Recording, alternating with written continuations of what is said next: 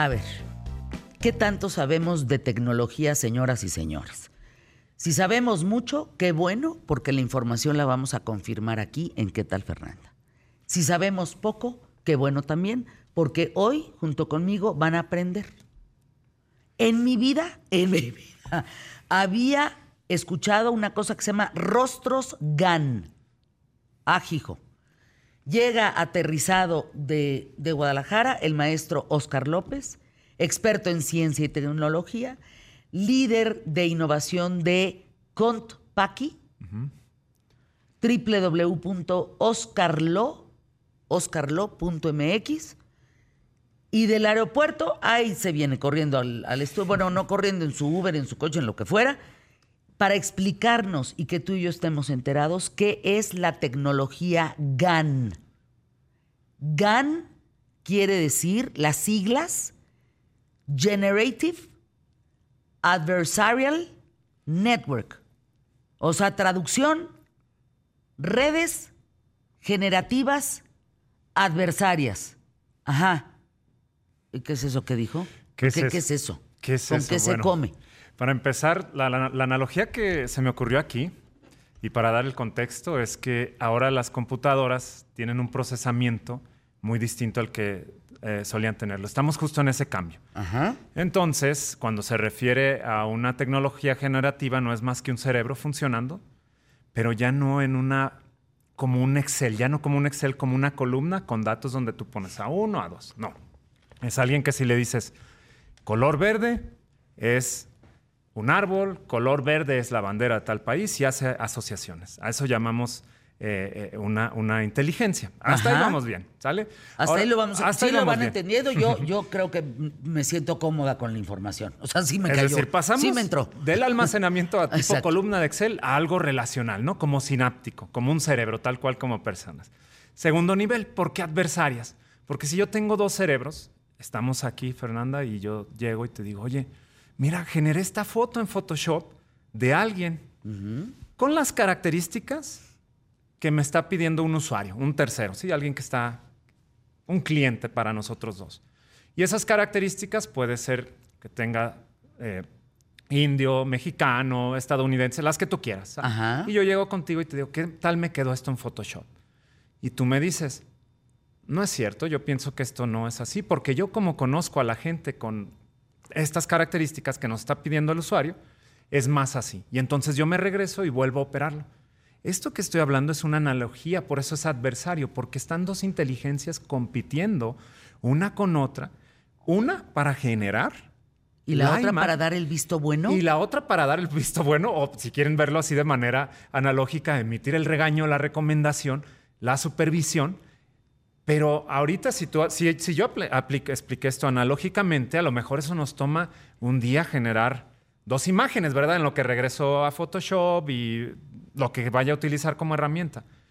Ahorita estamos hablando más bien de algo que, que son pins, que son, a lo mejor lo puedo hacer mil veces, ¿no? En menos de un minuto. Ah, Entonces el acercamiento va a llegar a tal nivel que me dices, oye, está bien lo que me estás poniendo, pero esto parece un modelo, ¿verdad? También agrégale imperfecciones, agrégale granitos, agrégale eh, lunares, agrégale ojeras para que esto sea más realista. ¿Cuál es la revolución de ahorita? Y hoy estamos en una semana súper especial para la inteligencia artificial, porque ahorita te platico otro chismesazo que pasó este fin de semana. Pero la revolución no solamente es, es eh, las imágenes son el segundo paso, ¿sí? La generación de lo que estamos viviendo ahorita, lo que se le llama generativo, es donde la inteligencia artificial entonces piensa y piensa como persona, ¿verdad? Y esto tiene sus sesgos como persona también, tal cual. A esto los ingenieros le llamamos que pasa la prueba de Turing. ¿Qué tal, Fernanda, si tú ahorita estamos, no sé, 30 años más avanzados, 50 años más avanzados y dices, oye, no sé si este cuate que está aquí enfrente de mí me lo mandó contra aquí, pero es un robot, no le pregunté. ¿eh?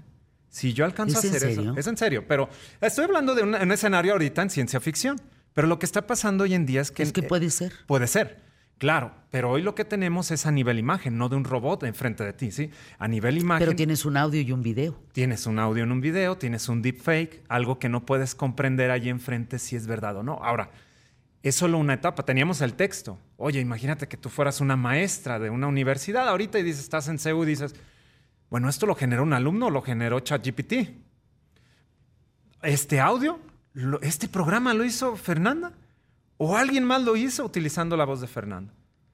En programas, ¿esta interfaz la diseñó un ingeniero o solamente se está adecuando a lo que yo quiero? Ojo. qué complicado, caray. Cosas que ya suceden ahorita. ¿eh? Las redes sociales es una interfaz hiper personalizada, es decir, totalmente a tu gusto, en tus preferencias políticas, en tus preferencias de todo sentido. Entonces, esto se le llama, pasa la inteligencia artificial la prueba de Turing. El que está allá enfrente no sabe si le está contestando una computadora, no está sabiendo si es una imagen real o falsa.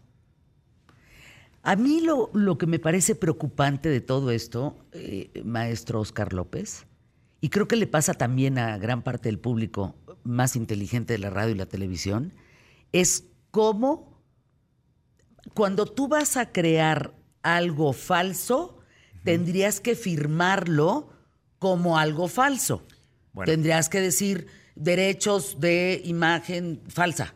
Estoy diciendo una bobada. Pero tendríamos que tener muy claro, sobre todo trabajando en medios de comunicación, qué es verdadero y qué es falso.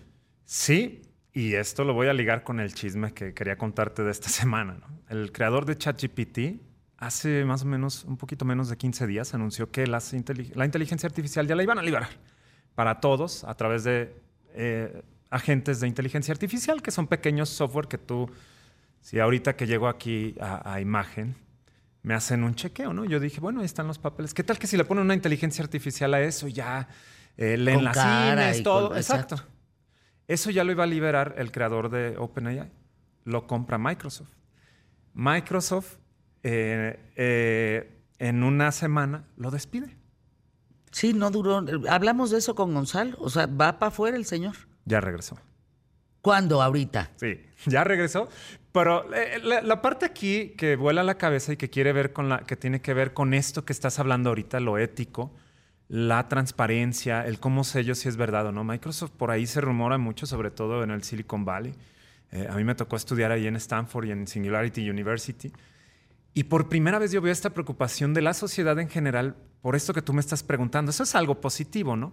Eh, eh, la preocupación de Microsoft, y, se habla del despido de esta persona, es porque él es muy acelerado, porque dice, no está midiendo las consecuencias que todos los demás tecnólogos es que hablamos estamos de midiendo. eso hace una hora. Sí, entonces... Ya regresó el Santos. Ya regresó. Ya. ¿Por qué? Porque la empezaron a mandar cartas, ¿no?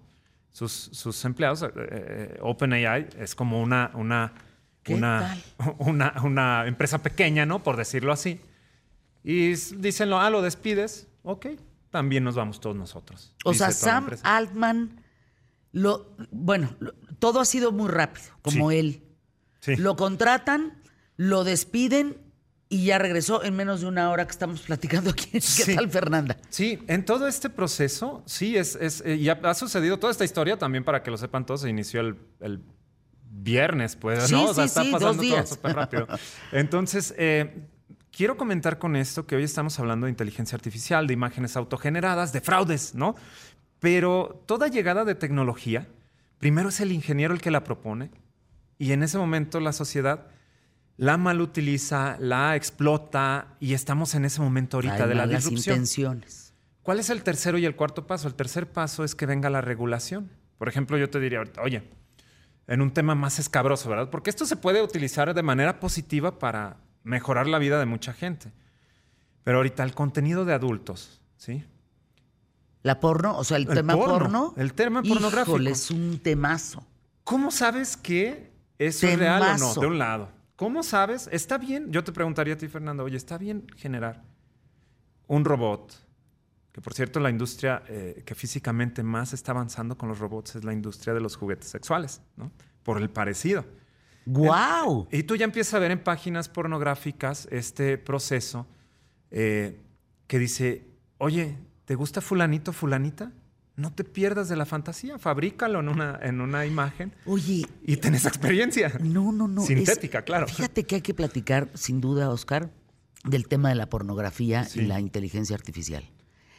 Tú sabes que primero graban el orgasmo y luego graban todo lo demás. O sea, es al revés. No, no van en esa secuencia que tú ves y, que es la que te excita, pues. Sí. Primero graban el orgasmo y luego ya se van a la sobada y a la acariciada y a la entrega de la pizza y en fin.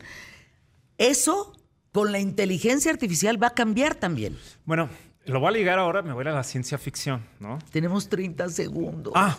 O déjame ir a anuncios QTF y regreso un momentito con él.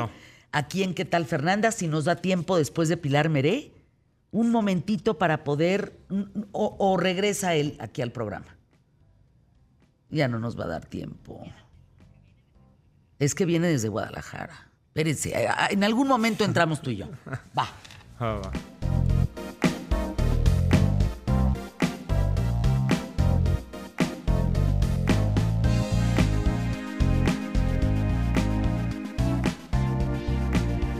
QTF